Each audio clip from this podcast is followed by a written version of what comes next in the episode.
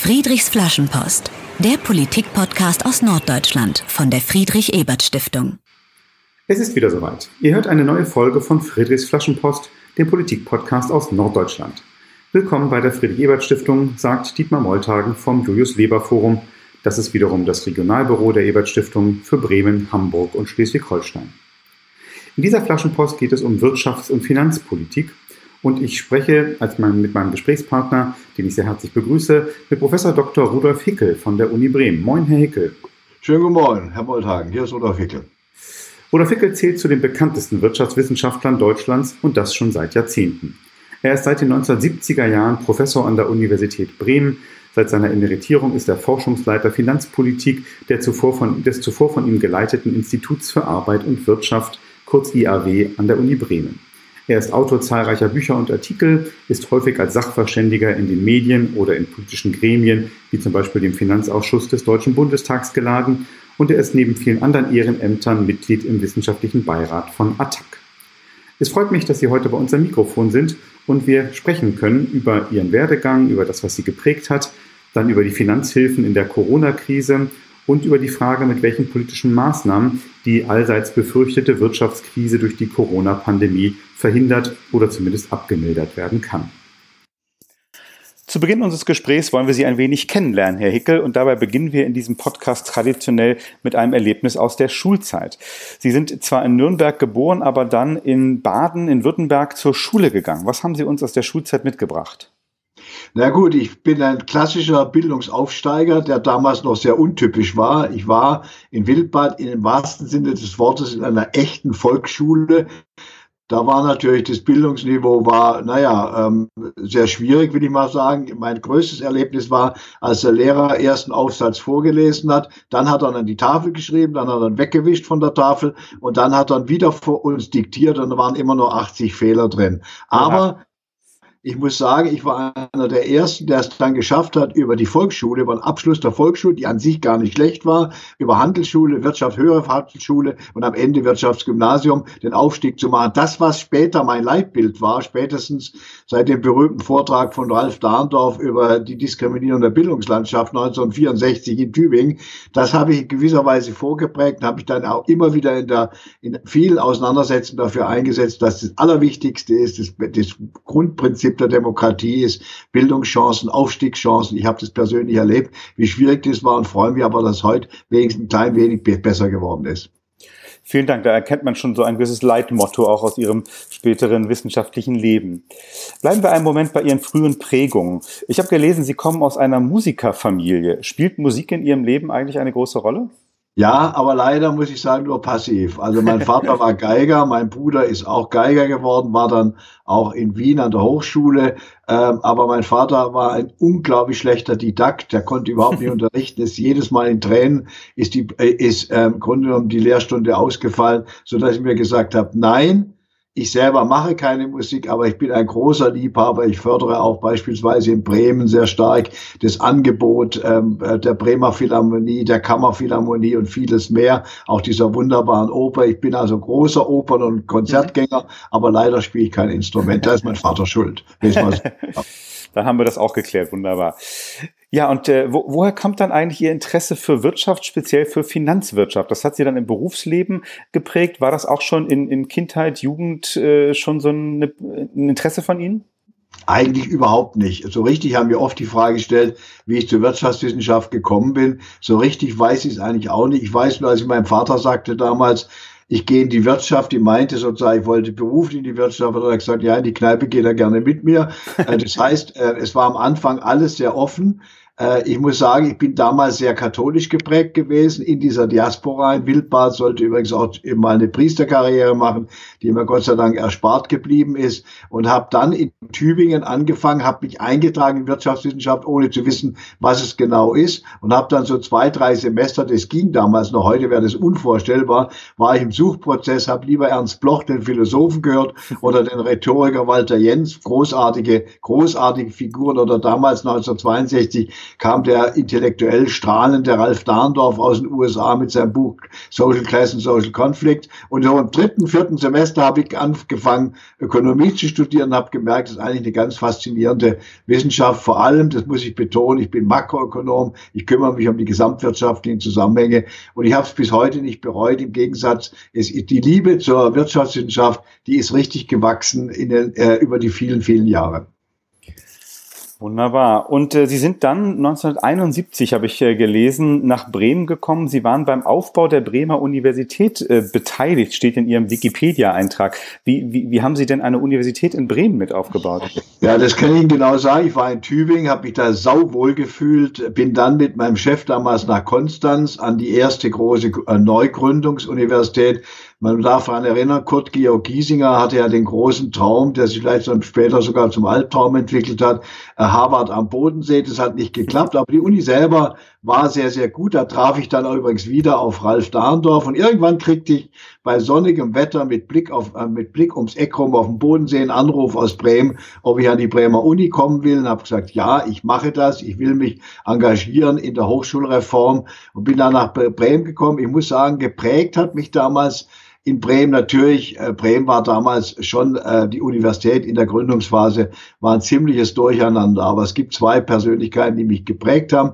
Das eine war vor allem Hans Koschnick. Es war für mich eine, im wahrsten Sinne des Wortes, ich drücke es mal so konservativ aus, es war für mich eine große Ehre. Der war Hans damals Koschnick, Bürgermeister von Bremen. Der damals Bürgermeister war, der Gründer, mit dem ich bis zu seinem Tode ähm, sehr eng verbunden war. Er hat mir auch zum Abschied meiner, meiner, meines, meines Abschiedsinstituts hatte eine wunderbare Rede gehalten. Und der zweite, die zweite Persönlichkeit, mit der ich heute noch Kontakt habe, die ja innerhalb sozusagen auch der SPD, vor allem als Abgeordneter des Europaparlaments eine große Rolle gespielt war, Thomas von der Fring, der damalige Gründungsrektor, mit dem ich bis auf den heutigen Tag noch Kontakte habe. Jetzt ist er ja Verwaltungsratsvorsitzender bei Radio Bremen. Die beiden haben mich dann sehr geprägt. Äh, und dann natürlich dieses offene, ich sage mal bewusst, dieses offene linke Klima, das natürlich manchmal schwer über die Stränge gestoßen ist. Also ich sage es mal so, als ich in den ersten Monaten damit konfrontiert worden bin, den Studiengang Wirtschaftswissenschaft in Bremen mit aufzubauen auf den drei Bänden des Kapitals, habe ich gesagt, nein, da mache ich nicht mit.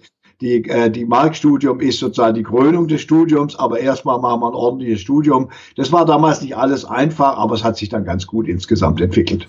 Und am Ende sind Sie jetzt seit rund 50 Jahren in Bremen. Ja, genau. Und ich bin auch nie wieder, ich habe mehrere Rufe gehabt von Bremen weg, einen nach Frankfurt, einen nach Kassel. Aber ich mal sagen, irgendjemand hat mal gesagt, ich bin äh, äh, ein, ein, ein bekennender Schwabe mit, äh, mit dem glückseligen Zustand Bremens. Ich fühle mich in Bremen wirklich sauwohl, vor allem auch politisch im Klima Bremens. Das äh, klingt gut.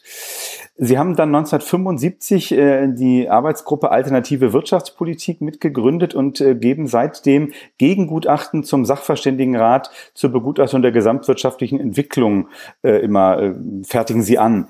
Warum braucht es so ein Gegengutachten zu dem eigentlich wichtigsten Beratergremium der Bundesregierung? Also man muss, glaube ich, da sehr genau hinschauen auf die Gründungsphase, auf die Gründungsetappe. Die Lage hat sich heute etwas verbessert, was die wirtschaftswissenschaftliche Beratung betrifft. Aber damals war der Sachverständigenrat, der Rat der fünf Weisen, war in sich ein sehr marktradikaler Verein, die 1975 als die große Krise beginnt, mit der ja Helmut Schmidt dann auch konfrontiert war, ähm, ähm, das berühmte Gutachten geschrieben haben, der Markt regelt alles. Da haben wir gesagt, das geht nicht. Wir müssen in der Öffentlichkeit, wir müssen aber auch in den Parteien, wir müssen vor allem aber auch in den Gewerkschaften eine Diskussion anregen. Da hat sich unsere Gruppe dann insgesamt gegründet. Ich weiß noch 1975 ein relativ kleines Gutachten.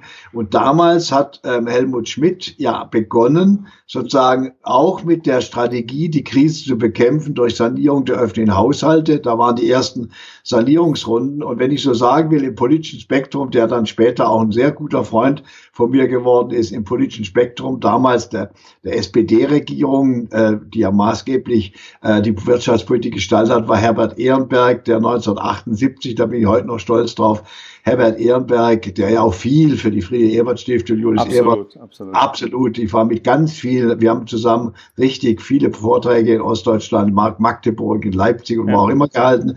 Und der hat damals das 78er Programm und das ist ein, das hieß Zukunftsinvestitionsprogramm, 20 Milliarden D-Mark. Und das ist ein Programm, von dem wir heute reden. Da waren wir der Zeit voraus. Aber ich muss sagen, damals war eine alternative Wirtschaftspolitik, nämlich zu sagen, eine Politik, die damals vor allem ausgerichtet war auf die Bekämpfung der Arbeitslosigkeit, später dann auf die ökologische Krise, war unglaublich wichtig. Ein Satz noch dazu, die Lage hat sich heute etwas verändert. Wir haben ja im Sachverständigenrat gerade jetzt jahrelang einen hervorragenden Kopf gehabt äh, für eine aufklärende Wirtschaftswissenschaft. Das war Peter Bofinger. Ja. Jetzt ist, äh, jetzt ist Achim Truger drin. Also wir haben im Sachverständigenrat wenigstens, wenigstens vier, äh, fünf, äh, ein von fünf der dafür steht. Und wir haben, da war ich ein bisschen auch beteiligt, eine der genialsten Entsch äh, äh, Entscheidungen war damals des DGBs, der DGB, der sein IMK, sein Institut für Makro- und Strukturforschung, gegründet hat mit dem legendären Gustav Horn. Und insoweit hat sich in dem Sinne, den wir eigentlich 75 wollten, die wirtschaftswissenschaftliche Landschaft in der Beratung produktiv verbreitert, war nicht mehr so einseitig, war nicht mehr so neoklassisch monolithisch. Okay, spannend, wie sich das so entwickelt hat über die Jahrzehnte. Wenn man Ihnen zuhört, dann, dann merkt man schon jetzt in den ersten Minuten unseres Gesprächs, Sie sind ein sehr politisch denkender Mensch, Sie sind ein politisch aktiver Wissenschaftler, Sie mischen sich auch regelmäßig in politische Debatten ein. Wollen Sie dann mit Ihrer Forschung, zum Beispiel mit diesen Gegengutachten, die Sie angesprochen haben, Politik beeinflussen? Und zweite Frage dazu, ist das überhaupt die Aufgabe von Wissenschaft? Ja, das ist klar. Also ich sage, die Aufgabe von Wissenschaft ist das so ähnlich jetzt, wie es jetzt die Virologen erleben. Wir geben, wir müssen Ratschläge geben. In der Wirtschaftswissenschaft ist ja der Streit um die Wahrheit viel, viel größer, weil es auch ein kompliziertes Fach. Deshalb hat ja Max Planck irgendwann mal erklärt, dass er es deshalb nicht studiert, weil da immer im Grunde um Interessengegensätze. Da ist immer die Frage, wird eine Strategie gemacht für die Beschäftigten, für die Abhängigen, wird eine Strategie gemacht mehr für die Konzerne. Diesen Konflikt haben wir als Dauerkonflikt. Und in diesem Konflikt einen Ratschlag von außen zu geben, ist unglaublich wichtig. Und wir waren nie parteipolitisch fixiert. Es gab ja mal äh, den Vorwurf, der mich damals sehr getroffen hat. Wir hingen da irgendwo im DKP-Netz rum oder in, in irgendwelchen DDR-Abhängigkeiten. Ich sage, der beste Beweis für unsere Existenz, dass wir nicht abhängig waren, als die DDR als, als zusammengebrochen ist und als die Beratungsköfferchen nicht mehr mit Geld nach Deutschland transportiert worden sind an bestimmte Verlage, was weiß ich, da haben wir alles überlebt. Also unsere Unabhängigkeit ist ganz sicher. Aber in der Tat, ich war immer politisch engagiert und habe immer gesagt, Wissenschaft ist ein absolut Privileg. Die äh, Gesellschaft räumt uns ein großes Privileg ein und dann macht doch bitte den Mund auf. Wenn man äh, sie googelt, äh, kommt man sehr schnell auf die Wertung, dass sie als links gelten. Sie sind gelten als linker Ökonom. Sehen Sie das selber eigentlich auch so? Und wenn ja, was bedeutet für Sie links sein?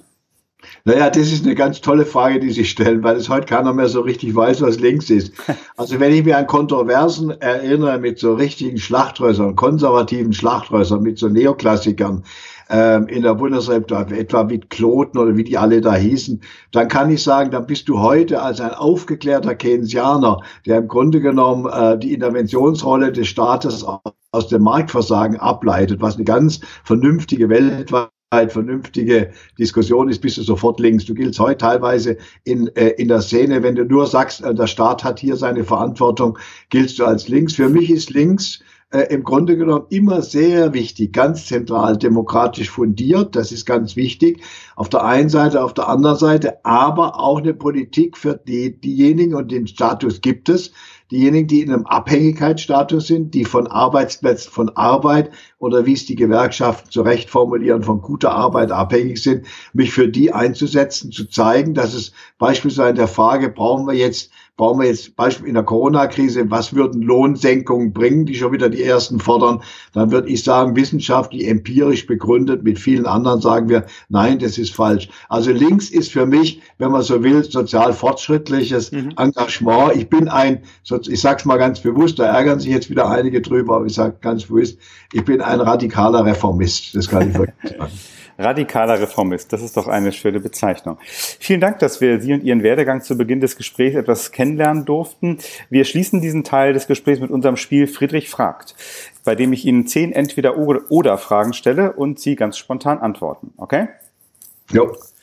Was mögen Sie an der Nordseeküste lieber? Ebbe oder Flut? Flut. Essen Sie lieber Fisch oder Fleisch? Ganz eindeutig, meine Frau wird es beantworten, eindeutig Fleisch, wenig Fisch. Leider. Sind, sind Sie äh, Frühaufsteher oder ein Morgenmuffel? Nein, ich bin Frühaufsteher. Morgenmuffel und wir beide, ähm, äh, das spielt eine Rolle, wir sind beide, meine Frau, wir sind beide keine Morgenmuffel. Ich habe mal eine Liaison gehabt mit einer Morgenmuffel, und das war katastrophal. Nein, wir, sind, wir stehen ähm, ordentlich auf, aber dann topfit am Ball. Sehr gut. Äh, arbeiten Sie als Professor, wenn nicht gerade Corona ist, lieber zu Hause oder lieber im Büro in der Uni? Ja, das ist ganz entscheidend. Ich habe jahrzehntelang natürlich im Büro gearbeitet, allein schon wegen der vielen Sprechstunden und Gespräche im Institut. Aber seitdem ich aus der Institutsführung raus bin, habe ich mehr zu Hause gearbeitet. Und ich habe eigentlich gemerkt, ich bin eigentlich schon irgendwo der Homeoffice-Typ, aber habe jetzt durch die Corona-Krise auch gewisse Innovationen erfahren, also beispielsweise unser Skype-Gespräch oder jetzt oder, oder äh, vieles anderes, Zoom und wie die ganzen Übertragungstechniken. Und das habe ich ein bisschen dazugelernt und ich habe eine Webcam gekauft, die ich eigentlich nie haben wollte aber jetzt habe ich eine und brauche sie jetzt auch ganz vernünftig. Einen Film gucken, lieber entspannt zu Hause auf dem Sofa oder gemeinsam mit anderen im Kino? Nein, im Kino, eindeutig. Da gehört, da gehört das Kollektivgefühl dazu. Wo auch das Ärgernis, wenn einer neben mir raschelt. Wo legen Sie selbst Ihr Geld an? In Aktien oder in festverzinsten Anleihen? Ach du meine Güte, das ist eine schwierige Frage. Eigentlich sagt empirischer Rückblick sagt eher festverzinst, aber festverzinst bringt ja nichts mehr. Aber ich bleibe dabei, mein großer Streit mit vielen Freunden, Bankern ist immer der, also die, die müssen ja auf Aktien bestehen. Ich sage, äh, zurzeit sind Aktien viel zu riskant, äh, beziehungsweise man darf dann nur Aktien anlegen, wenn man genügend, wenn man auch ein paar äh, 30 Jahre also Zeit hat, äh, sozusagen die, die Verluste zu erarbeiten. Und wir sehen es jetzt bei, der, bei den Anleihen, Staatsanleihen der Corona-Krise. Ich bin immer noch für festverzinsliche Anleihen. Die haben zum Teil Negativrenditen, aber sie sind sehr sicher. Es ist der sogenannte sichere Hafen. Sie waren mehrmals Schlichter in festgefahrenen Tarifverhandlungen. Was ist beim Schlichten wichtiger? Zuhören können oder eine neue Idee sagen? Also eindeutig zuhören können, abwägen können. Ich habe eine ganz schwierige Schlichtung gemacht damals für die ostdeutsche Metall- und Elektroindustrie. Das war mitten im Umbruch 1993. Da habe ich übrigens in der Schlichtung selber viel dazugelernt. Aber ich habe auch gelernt, dass es richtig war, dass die Schlichtung gescheitert ist, weil danach gab es ein, ein, der, ein der überhaupt erst seit 1928 überhaupt mal wieder ersten Streik und der Streik ist nachher auch erfolgreich zu, zu, Ende gegangen. Und Franz Steinkühler, der damals bei der IG Metall war, hat mir irgendwann gesagt, ich soll die Schlichtung abbrechen. Da habe ich gesagt, nein, Franz, das mache ich nicht. Wenn man die Schlichtung abbricht, dann ist es, dann kann man die ganzen IG Metall-Fahnen einrollen. Es kam zum Streik und ähm, es kann auch mal wichtig sein, dass eine Schlichtung scheitert, aber sie verlangt ein unglaubliches unglaubliche Geduld zuzuhören und auszugleichen. Und das ist ganz richtig, haben große Schlichter, Schorsch Lebern, wie sie alle heißen, ja auch gemacht. Die haben, äh, wir reden ja auch gerade, äh, sind ja gerade im Kontext, ähm, Schorsch Leber, der hat ja mehrere Konflikte geschlichtet. Du musst auch eine Idee haben. Eine Idee haben, die dann aber vorsichtig Zug um Zug eingebracht wird. Sie kriegen auf jeden Fall den Preis für die längsten Antworten bei Friedrich fragte. Die letzte, die letzte, äh, wenn Sie Bundesfinanzminister wären, lieber die Steuern auf große Vermögen erhöhen oder die Unternehmensbesteuerung intensivieren? Die kürzeste Antwort, Steuern auf Vermögen erhöhen. Vielen Dank für Friedrich Frag. Und äh, blicken wir ein bisschen jetzt im zweiten Teil des Gesprächs auf die aktuelle Lage der deutschen Wirtschaft und äh, natürlich auch gerne hier nach Bremen. Äh, jetzt äh, haben ja viele Sorge vor einer Krise, die durch die Corona-Pandemie, einer wirtschaftlichen Krise, die jetzt kommt. Wie, wie schätzen Sie die ökonomischen Folgen von, von Corona für die deutsche Wirtschaft ein? Naja, es ist eine, wirklich eine, das, wirklich die schwerste Krise, die wir im Grunde genommen seit Zweiten, Zweiten Weltkrieg zu durchleben haben und Ökonomen und wir müssen alle etwas dazulernen. Wir wissen bei der Finanzmarktkrise 2009, da haben die Banken irgendwo die Finanzmärkte wegen Spekulationsgeschäften versagt. Aber jetzt haben wir es mit der exogenen Krise zu tun und ich ärgere mich, dass ich als Ökonom nicht eine Prognose aus dem Bauch raus machen kann, sondern sagen muss, ich muss abwarten, wie, die, wie, der, wie, der Corona, wie das Coronavirus sich weiter verbreitet. Also es ist eine echte exogen erzeugte Krise. Aber was wir können und was wir machen müssen, und da ist ja auch viel Aktivität, wir müssen schauen, erstens, wie kann man äh, sozusagen die schwersten Folgen, die Belastungen die existenziellen Bedrohungen, wie kann man die einigermaßen therapieren und wie kann man einen längerfristigen Pfad aufbauen, um dann am Ende wieder rauszukommen aus der Krise. Ja. Da gibt es ja eine spannende Debatte. Absolut. Und in dieser Debatte ist jetzt ja auch schon einiges passiert. Das war nicht nur eine Debatte, sondern die Politik hat ja in den vergangenen Wochen auch schon einige Beschlüsse gefasst, teilweise sehr beeindruckend große Geldsummen bewilligt, um den wirtschaftlichen Schaden der Pandemie möglichst klein zu halten. Wie beurteilen Sie die, die politischen Maßnahmen von Bund und Ländern, um die Wirtschaft jetzt zu fördern? Also Herr Molter, ich bin in einer glücklichen Lage. Alles, was ich jetzt sage, ist nicht dahergeredet, sondern habe ich alles auch schriftlich begründet. Ich finde, dass die gesamte Bundesrepublik, auch die Bundespolitik, aber auch die Länder im, im, im, äh, insgesamt unglaublich gut reagiert haben. Also was mich fasziniert hat, ähm, auf Bundesebene, auch durch Olaf Scholz, den ich genug kritisiert habe und an der Stelle ihn jetzt mal richtig nachhaltig zu loben, mit welcher sozusagen Klarheit nach der ganzen Schuldenbremse-Debatte gesagt worden ist, wir fragen jetzt nicht, wie wir es finanzieren, das können wir später regeln, hat er völlig recht, aber wir helfen jetzt denen, die abstürzen. Und was ich in der Krise gelernt habe, ich bin Makroökonom, beschäftige mich mit Strukturproblemen, aber ich habe nie, nie so richtig wahrgenommen, wie so kleinste inhabergesteuerte, inhabergetriebene Kleinunternehmen solo selbstständig, wie wichtig sie für den Gesamtzusammenhalt des Wirtschaftssystems sind. Und dass die gestützt werden, ist wichtig. Und in Bremen habe ich es ja selber verfolgt, äh, durch Andreas Bobenschulde, den Präsidenten des Senats, aber auch durch seine Wirtschaftssenatorin Frau Vogt, mit welcher äh, wirklich Schnelligkeit und Souveränität, da sofort Geld zur Verfügung gestellt worden. Ich selber habe kleinen Unternehmen, kleinen Betrieben einer, ähm, einer Leiterin eines, ähm, äh, eines ähm, Reisebüros, die am Verzweifeln war, geholfen, die Anträge zu stellen. Und ich muss Ihnen ganz ehrlich sagen, ich war überrascht, schnell und unkonventionell das alles in der Anfangsphase alles richtig gemacht worden. Das muss man mal in aller Deutlichkeit sagen, weil es keine Selbstverständlichkeit war. Absolut. Und wer Sie kennt, weiß, dass Sie auch nicht immer mit allem zustimmen, was Politik so macht. Wenn das jetzt äh, hier der Fall ist, äh, dann hat das umso mehr Gewicht. Sie haben den Bundesfinanzminister Olaf Scholz schon erwähnt. Das führt mich zu einer nächsten Frage. Er hat ja tatsächlich von einer finanzpolitischen Bazooka gesprochen, also einem großen Geschütz, äh, mit dem er jetzt quasi auf den Markt feuert, um im Bild zu bleiben. Manche Leute fragen sich natürlich auch, Mensch, wo können wir uns diese ganzen großen Summen eigentlich leisten? So Stichwort, woher das Geld kommt, da kümmern wir uns später drum. Naja, ich hätte das Bild Bazooka nicht gewählt, weil es, das ist eine Waffe, die man sozusagen so auf dem Rücken trägt. Ich habe mir extra nochmal äh, informiert vorher, was es genau für eine Waffe normalerweise im Bereich, im militärischen Bereich nicht aktiv bin.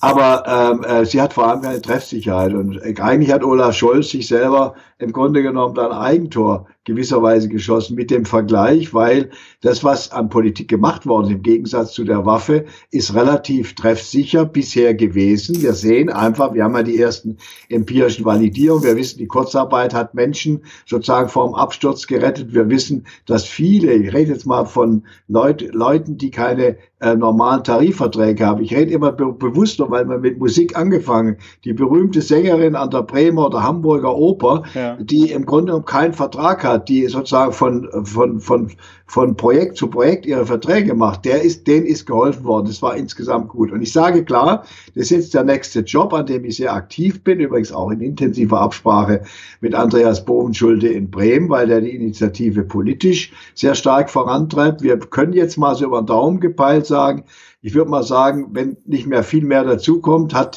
die Bundesrepublik Deutschland einschließlich der Kommunen, einschließlich der Länder ungefähr 1,9 Billionen sind sie an Kreditverpflichtungen eingegangen. Und jetzt kommt die nächste Frage, wie finanzieren wir das? Und da ist erstmal, sage ich erstmal aus ganz langer Überlegung, eine lange, längere Kreditfinanzierung ist überhaupt kein Problem. Die Anleger sind geradezu scharf drauf, endlich mal wieder ein paar Staatsanleihen zu bekommen. Aber man wird es längerfristig das Lastproblem lösen muss. Und da kommt ja dieses berühmte Gedanke mit 1952 Lastausgleich und eine einmalige, da lege ich Wert drauf, äh, mit allen, die das fordern, eine einmalige Vermögensabgabe, um den da anstehenden, über 30 Jahre anstehenden Kapitaldienst einigermaßen vernünftig abzufinanzieren. Aber ich sage, die Finanzierung ist kein Handicap, das zu tun, nämlich das Schlimmste zu verhindern, was die Corona-Krise sozial und ökonomisch anrichtet. Mhm. Da, da frage ich doch gerne nochmal nach, weil Kritiker von diesem Refinanzierungsmodell, das Sie gerade angesprochen haben, sagen ja, dass eben so eine einmalige Vermögensabgabe kann man natürlich machen, aber da kommt doch nie im Leben genug zusammen. Sie haben die beeindruckende Summe genannt, 1,9 Billionen Euro. Was, was antworten Sie auf diese Kritiker? Ja, kann ich ganz klar sagen. Also erstmal ist es ja das Schöne, die 1,9 Billionen, äh, die Tilgung, wenn, bleiben wir mal dabei, würde man sagen, es sind am Ende 1,5 Billionen, weil der Rest sich selbst finanziert über neue Konjunktur. Aber das teilt sich auf 30 Jahre auf. Man muss alles durch 30 Jahre dividieren. Erstens. Zweitens geht es ja nur um den Kapitaldienst. Die Zinsen sind praktisch, die Zinsen sind praktisch null. Da wird nichts bezahlt. Sogar man kommt, bekommt sogar, wenn es ein paar Jahre noch so weitergeht, bekommt der Staat sogar noch was für eine Anleihen. Also das ist insgesamt finanzierbar. Und ich bin Ihnen dankbar für die Frage, weil wenn wir die 1,9 oder 1,5 Billionen so stehen lassen würden, dann wird mir auch Angst und Bange werden. Aber ich sage, es teilt sich auf. Der Lastenausgleichsfonds ist über 30 Jahre gelaufen. Heute werden daraus noch Rentenversicherungen bezahlt. Und wichtig ist auch für die, die die Vermögensabgabe bezahlen, sie wird nicht sofort erhoben, weil ja die, Ab, äh, die Abzahlung aus dem Kapitaldienst auch über viele Jahre geht, sondern sie wird aufgeteilt. Und ich erinnere mich nochmal, dass wir bei, dass wir bei der ähm, bei der Vermögensabgabe, äh, die 50 Prozent damals waren, 1952, die auf 30 Jahre aufgeteilt haben, am Ende 1,67 Prozent rauskamen. Das ist also insgesamt machbar. Wogegen ich mich wende, und es wird jetzt sehr stark ein Einwand werden, weil das diskutiert wird, auch in für mich interessanten Instituten beim IMK, also beim Institut für Makroökonomie und Konjunkturforschung, auch in sozusagen in den wissenschaftlichen Diskussionskreisen der Friedrich-Ebert-Stiftung. Da gibt es ja sehr intensive, sehr produktive Diskussionen. Da gibt es jetzt so eine neue Idee der Monetarisierung der Staatsschulden. Das heißt, man lässt, man kann Staatsschulden jetzt eigentlich unbegrenzt machen, weil wir so viel Überschüsse an Vermögens, ähm, an Vermögensbildung haben, dass man das gut finanzieren kann. Da würde ich sagen, müssen wir mal drüber reden, lange drüber reden. Aber ich sage, bevor ich nicht sicher bin, ob es mit der, ob es damit geht, dass man auf Dauer jetzt die Staatsschulden einfach laufen lässt und sozusagen die EZB, der Mechanismus läuft so, Staat macht Schulden, Europäische Zentralbank kauft's auf, in der Bilanz stehen dann da die Schulden. Das wird zurzeit gemacht, finde ich absolut richtig. Ob das dauerhaft zu machen ist, da würde ich erst einmal die Diskussion abwarten. Da brauchen wir noch viel Diskussion. Ich selber bin da noch nicht entschieden. Und solange ich nicht entschieden bin, sage ich ganz klar, die Vermögensabgabe ist dann ein, auch ein Signal in die Gesellschaft, dass die vor allem sozial stark belastet sind, auch jetzt nicht künftig belastet werden bei der Refinanzierung des Kapitaldienstes. Mhm. Vielen Dank. Worüber wir jetzt gerade sprechen, das hat ja äh, viel auch mit einem, ja, mit einem politischen Schlagwort äh, zu tun, was Sie kurz schon erwähnt haben, nämlich äh, der Schuldenbremse. Also ne, die Frage, wie, wie viel Schulden darf man aufnehmen, wie lange äh, liegen die dann irgendwo rum, wo wir gerade darüber gesprochen haben. Äh, nun, wer, wer Sie kennt, weiß, dass Sie äh, immer schon gegen die Schuldenbremse waren. Was hat Sie daran eigentlich gestört und ist jetzt Ihrer Meinung nach diese Schuldenbremse eigentlich endgültig abgeschafft oder nur so temporär mal ausgesetzt? Also ich will mal sagen, ich fange extra mal positiv an. Die Schuldenbremse ist deshalb so gut durchsetzbar gewesen, weil wir natürlich auch in über viele Jahre Sachen aus schuldenfinanzierte Ausgaben gemacht haben, die nicht akzeptabel sind. Meine Strategie war immer die Ausgaben, die Ausgabenkontrolle, auch die Finanzierungskontrolle auf der einen Seite. Auf der anderen Seite ist die Schuldenbremse politisch demokratisch, habe ich meinen Kollegen, Freunden im Parlament, auch in Bremen immer wieder gesagt, ist ja im Grunde genommen eine Entmachtung. Also man sagt, der, der, ein Land hat keine Kompetenz mehr über das Finanzierungsinstrument, äh, Finanzierungsinstrument Kredite. Also man erklärt gewisserweise in dieser finanzpolitischen Instrumentalfrage, erklärt man das Parlament für inkompetent kompetent. Das habe ich immer scharf angegriffen. Und das Dritte ist, und da bin ich einer riesen breiten Gesellschaft, wenn ich sehe, dass Michael Hüter jetzt vom Institut der deutschen Wirtschaft, dass die, der Präsident des Arbeitgeberverbandes, das macht mir schon fast ein bisschen Angst und Bange, Was für Freunde auf einmal kommen. Dass, dass alle viele Ökonomen, mein geschätzter Kollege Fratscher vom Deutschen Institut für Wirtschaftsforschung, auch Doulin, alle mehr oder weniger auch der äh, auch Mitglied des Sachverständigenrats sagen, der größte Fehler der Schuldenbremse war, indem man die Neufinanzierung auf Null gesetzt hat, dass man nicht mehr zulässt, vernünftige, zukunftsfähige öffentliche Investitionen, öffentliche Investitionen, Kredit zu finanzieren. Und dann vererbt man künftigen Generationen nicht die Schuldenlast, sondern vererbt ihnen bessere Lebensverhältnis, bessere Umwelt, an der sie dann künftig auch beteiligt werden können der Finanzierung. Ich sage nur eins dazu, ich hatte ein sehr spannendes Gespräch mit dem Finanzsenator in Hamburg, ganz spannend, der war übrigens auch von der äh, äh, Julius Ebert bzw. Friedrich Ebert Stiftung veranstaltet, eine tolle Veranstaltung. Und da sagte ich dann irgendwann zu dem Finanzsenator, Sie haben ja auch kein Problem. Sie haben es klug gemacht, unglaublich intelligent gemacht. Sie haben die Schuldenbremse abgefeiert, haben aber Instrumente gefunden, dass Sie Ihre öffentlichen Investitionen beispielsweise in die Universität, da ist ja viel passiert, in auch Wohnungsbau und vieles mehr, dass sie die ordentlich weiterhin kreditfinanzieren können. Wenn man so vorgehen, dann wäre ich nie ein Kritiker der Schuldenbremse gewesen, weil es mir dann relativ egal gewesen ist. Aber in Bremen beispielsweise hat die Schuldenbremse in der Tat dazu geführt, dass wichtige Infrastruktur, auch Reparaturinvestitionen aufgeschoben worden sind. Und deshalb würde ich sagen, die Schuldenbremse sollte nicht zurückkommen, sondern was zurückkommen sollte, ist das, was wir Artikel 115 hatten, nämlich die goldene Regel, dass nur das mit Schulden finanziert, mit Kreditaufnahme finanziert werden darf, das auch wirklich zukunftsfähige öffentliche Investitionen sind. Und das muss nachgewiesen werden. Da kann nicht aller, aller Quatsch bei, wir, wir haben Bremen damals die große Koalition auch Fehler gemacht. Da kann man nicht irgendwelche Vergnügungsparks mitfinanzieren, sondern da, das geht dann in zukunftssichernde Investitionen. Und wenn man das macht, das garantiert, dass dafür das Geld ausgeben wird, dann steht sozusagen das Instrument der Kreditfinanzierung wieder im richtigen Licht an der Strukturpolitik. Und ich äh, war bei Ihrer Diskussion dabei, die Sie erwähnt haben mit dem Hamburger Finanzsenator Andreas Dressel, als Sie das so ausgeführt haben, wie, wie ihm das gelungen ist, da durchaus das ein oder andere Kredit zu finanzieren, hat er ganz zufrieden gelächelt, das weiß ich. Ja, und hat er auch verdient, ausnahmsweise. oder wie auch immer. mit dem, äh, worüber wir jetzt zuletzt gesprochen haben, haben wir ja bereits äh, das Thema der unmittelbaren finanzpolitischen Reaktion auf äh, Corona verlassen, sind übergeschwenkt zu etwas grundsätzlicheren Fragen, wie man den Finanzkapitalismus eigentlich politisch ja, bearbeiten und vielleicht auch zähmen kann. Wenn, wenn wir daran äh, anknüpfen, dann äh, komme ich nochmal zurück auf die, auf die letzte große Krise, also die Finanzkrise 2008-9. Sie haben kürzlich in einem Interview äh, im Radio im Rückblick auf diese Krise gesagt, ich zitiere Sie jetzt, auch wenn der Einzelne alles richtig mache, kann am Ende doch eine Krise entstehen. Da habe ich mich gefragt, bedeutet das, dass wir so als, als Kunden, als Bürgerinnen, als Bürger gar nichts machen können gegenüber dem Finanzmarkt? Nein, nein, nein, nein, überhaupt nicht. Aber erstmal ist es sozusagen die Paradoxie, versuche ich zu beschreiben, oder das Dilemma.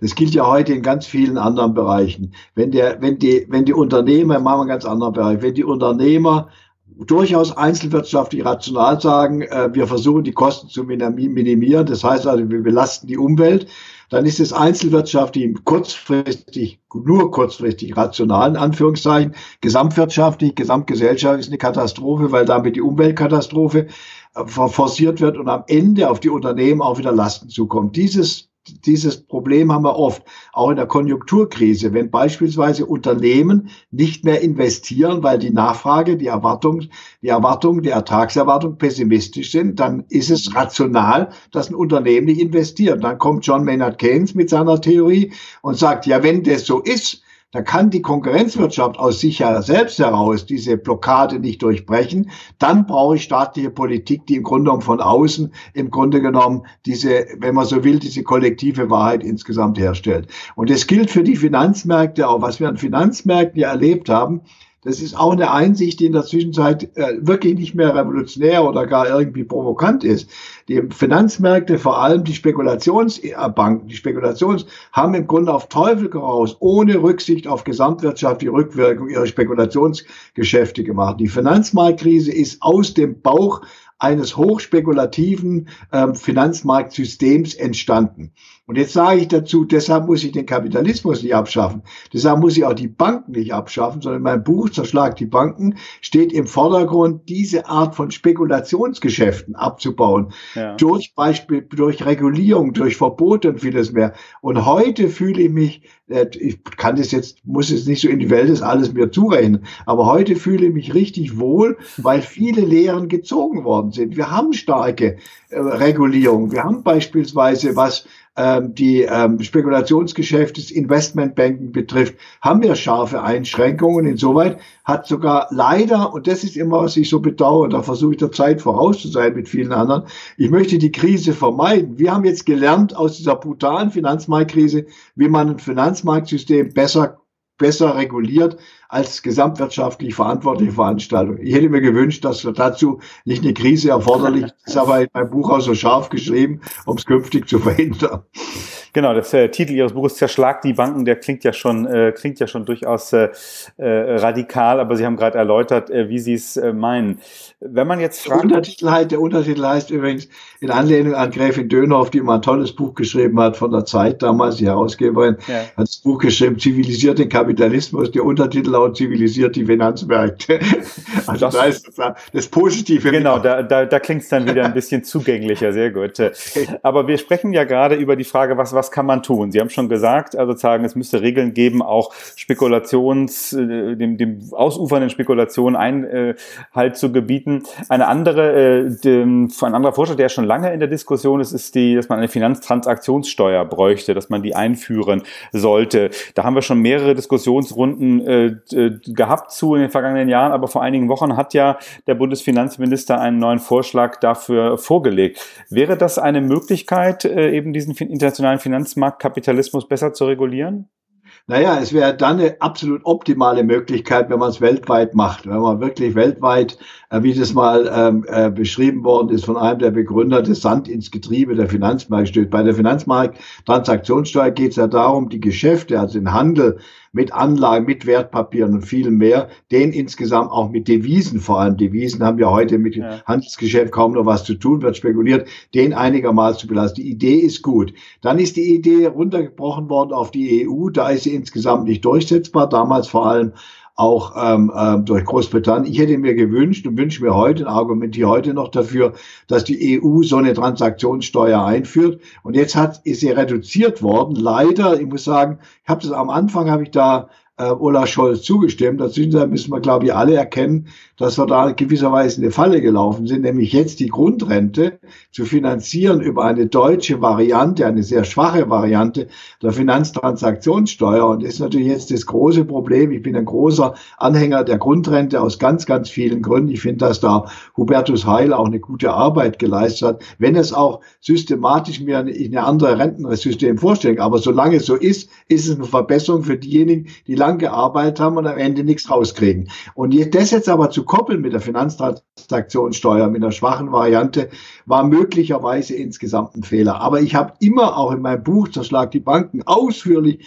darauf hingewiesen, gerade auch auf diese links-euphorische und auch in Attackkreisen so vehemente Erwartung, die Finanztransaktionssteuer ist die Lösung aller Finanzmarktprobleme. Immer gesagt, stopp, stopp, stopp, stopp. Das ist ein Preissystem. Da geht die Anpassung über Preise. Man hofft, wenn man was verteuert, dass es dann weniger Spekulationsgeschäfte gibt. Was wir gelernt haben aus der Finanzmarktkrise ist auch etwas ganz anderes. Wir müssen Banken bestimmte Geschäfte verbieten. Zum Beispiel den Eigenhandel der Banken, dass man eigene Wertpapiere produziert, die sie nachher als Schlechtpapier Papiere etwa bei der Deutschen Bank rausgestellt hat und die dann spekulativ unterbringt, dass das muss schlichtweg verboten werden. Und Leerverkäufe beispielsweise jetzt eine große Rolle spielen, auch in den Spekulationen etwa gegen Italien innerhalb der EU, die müssen einfach verboten werden. Und ich glaube, die Geh- und Verbote ist das eine und dann passt am anderen Ende auch die Finanztransaktionssteuer gut rein. Aber das eine sozusagen zum Allheilmittel zu erklären, dagegen habe ich mir immer gewandt,